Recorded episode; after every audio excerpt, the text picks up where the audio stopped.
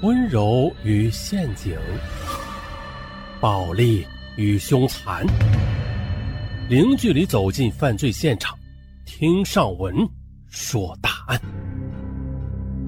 本节目由喜马拉雅独家播出。二零一五年的冬天，吉林省通化市柳河县的一位农民来报案。称啊，自己路过村里苞米地的时候，在这秸秆堆旁发现了一具女尸。接警之后，柳河县警方立刻赶到现场。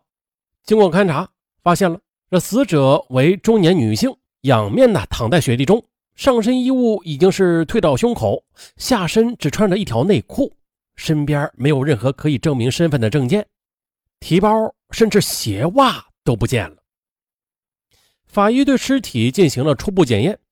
结果表明，死者身上并没有开放性的伤口，但是颈部有掐痕，死因初步推断为扼颈窒息，死亡时间是四到五天以前。死者腕处有勒痕，但是较为整齐，没有挣扎和搏斗的痕迹，应该啊是在和平状态下被捆住手脚的。死者的衣着较为时髦，遇害的时候又是衣衫不整。警方推断了，死者应该并不是柳河本地的农村人，而且生前很可能是遭遇过性侵害。法医的检验结果也证实了这一点，死者体内的确的检测出了男性精斑。通化市内多山，案发地位于柳河一个比较隐蔽的角落，加上冬天天气很冷，附近村民很少会走到这个地方。凶手能够找到这样一个弃尸的地点，并且不做任何掩饰，证明他对这个地方很熟悉。凶手极大可能是本地人。接着，警方提取了当地的各姓氏、适合年龄的男性成员的 DNA，希望通过 Y 染色体的检验，发现凶手呃可能属于哪些家族，呃，再进一步的去摸排锁定。但是事实证明啊，理想是美好的。现实却是很骨感的。尽管警方做了大量的工作，但却并没有如愿的找到能够和金斑相匹配的可疑人士。警方也只能再一次的重新回到现场，对现有的证据进行重新的梳理。遇害时的死者上身穿着一件带有黑色花纹的羽绒外套，这件衣服已经被血水打湿了，提取不到有用的生物检材。而且这件衣服啊，它并不是品牌服饰，也很难根据商标品牌去追查死者的生活区域。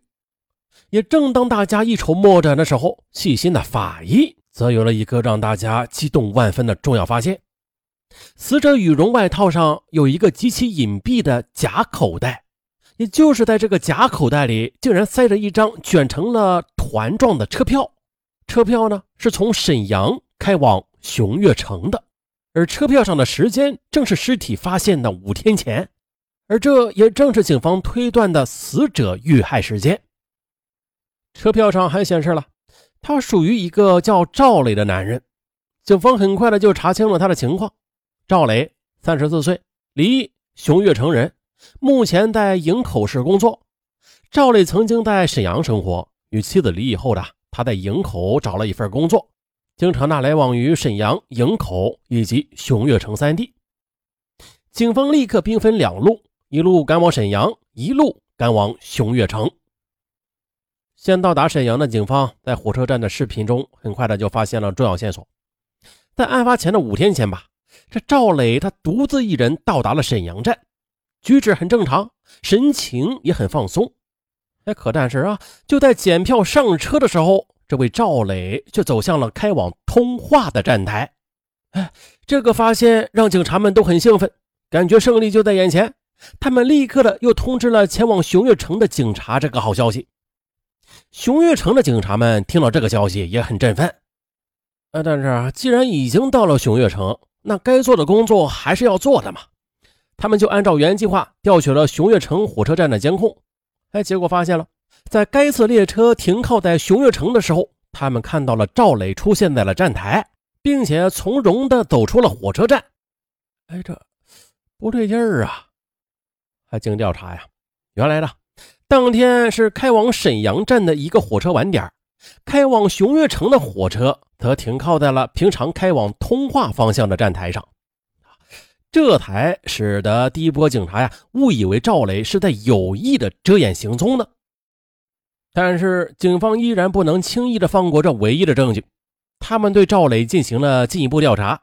调查结果显示，赵磊为人正派，社会关系简单，工作又踏实认真。并没有什么异常。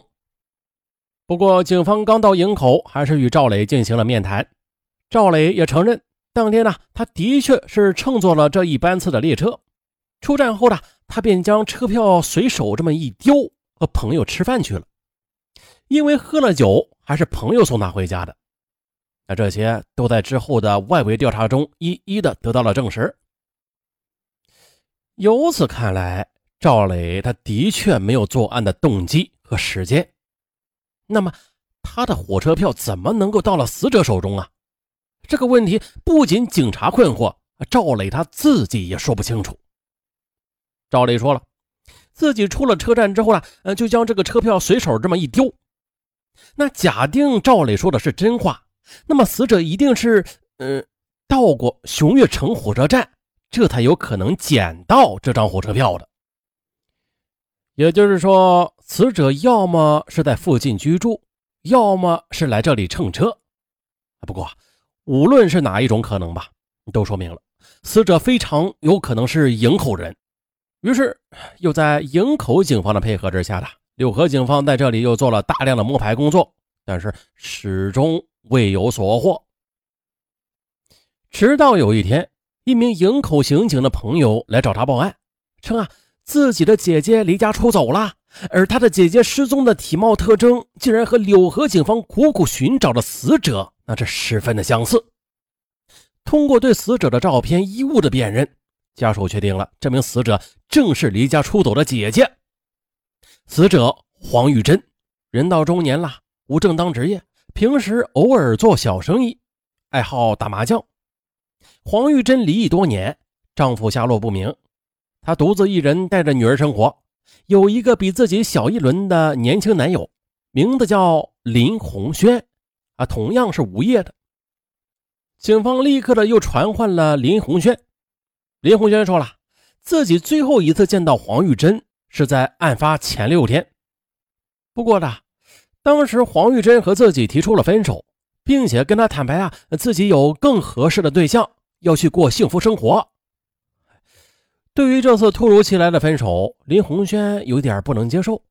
回家之后呢，他给黄玉珍打了三次电话，但是均无人接听。虽然有些难过吧，但是无可奈何，强扭的瓜不甜。林红轩之后呢，再也没有联系过黄玉珍。尽管黄玉珍的家人表示，并没有听到黄玉珍提起过这个所谓的男朋友，但是警方的外围调查证明了。林红轩似乎真的不具备作案时间。警方对黄玉珍的通话记录又进行了调查，发现呢，其中有一个号码与黄玉珍联系的十分的频繁。哎，难道这个人就是黄玉珍口中那个更合适的人，要跟他去过幸福生活的人吗？接着，警方调查又了解到了，这个号码是一名中年男子，叫韩世军。更让警方兴奋的是，韩世军他是柳河县人。第一次 DNA 提取的时候啊，由于韩世军在外边打工多年了，村里人早就忘了他的存在，并未提取到他的 DNA。接着对韩世军的行踪调查后，又发现了，就在黄玉珍遇害的当日，韩世军从打工的营口返回了通化，但是他并没有回家看望父母，也没有与任何朋友联系。而是独自的在市里住了两天，就返回了营口。哎呀，这一举动十分可疑，警方立刻的就找到了他。果然的，韩世军也没有太过挣扎，很快的就交代了。原来呢韩世军与黄玉珍在网上认识的，两个人在微信中坦诚了身份，互生好感，很快的就发展成了男女朋友。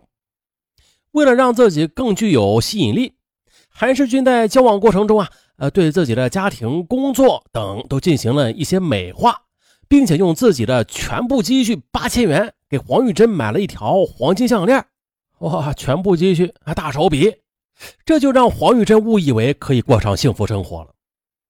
可是呢，随着接触的加深，韩世军他认为黄玉珍并不是一个自己可以 hold 得住的女人，他决定了分手，但是他却舍不得项链。韩世军认为自己贸然的和黄玉珍要回项链的话，肯定会遭到拒绝的。他必须的得想一个办法。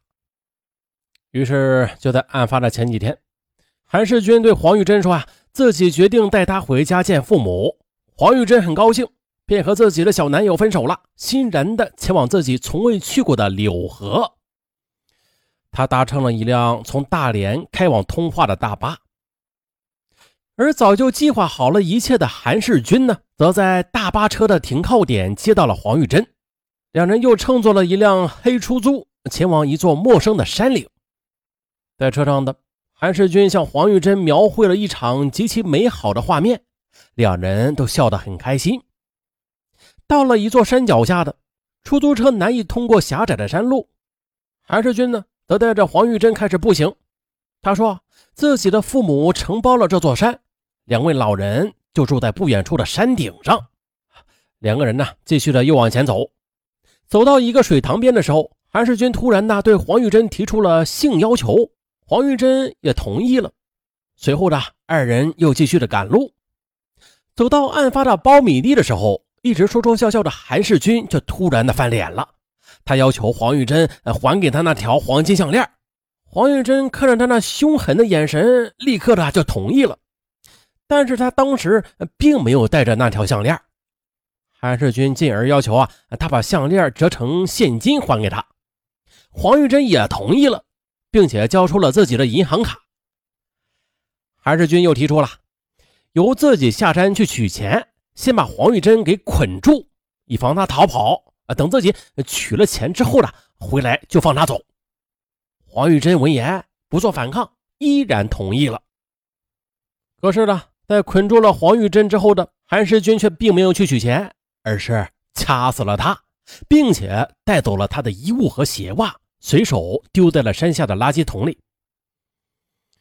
那至于这张火车票，他究竟是怎么到了死者口袋的？啊，这死者已逝，现在谁也没有办法知道真相了。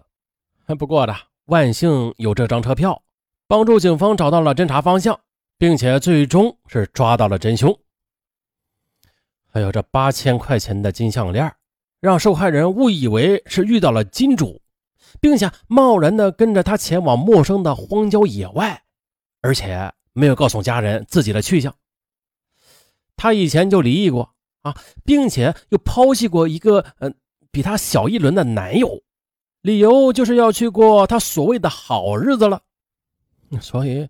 受害人自身存在的一些因素，也是间接的导致了悲剧的发生。而或许呢，他当初捡起那张火车票的时候，他心底里可能已经有不好的预感了吧？不然又怎么解释一个陌生人的火车票会出现在他的口袋里呀？那凶手交代的行凶原因就是自己 hold 不住这样的女人，所以把她约到野外，想要回金项链。可是他为何又在受害人没有反抗的情况下要杀害她呀？难道仅仅是为了区区八千元的金项链吗？哎呀，可见凶手他是杀人不眨眼的！应该再查一查这凶手之前有没有相关的案底啊，如骗财骗色、杀人劫财等等吧。呃，最后再说一下，这火车票不要乱丢啊，否则可能会给大家带来不必要的麻烦的。那就像本案中的。啊，被警方调查或者传唤，虽然是与自身无关吧，但是这不是什么光彩的事儿啊。还有就是，女性前往陌生的地方，一定要告知家人、朋友。再不济啊，你发个朋友圈。那坐火车去一个从来没有去过的地方，啊，地点还有你去见什么人，最好让你比较要好的朋友或者比较亲密的家人。不要瞒着他们。好了，本期答案就到这儿，咱们下期再见。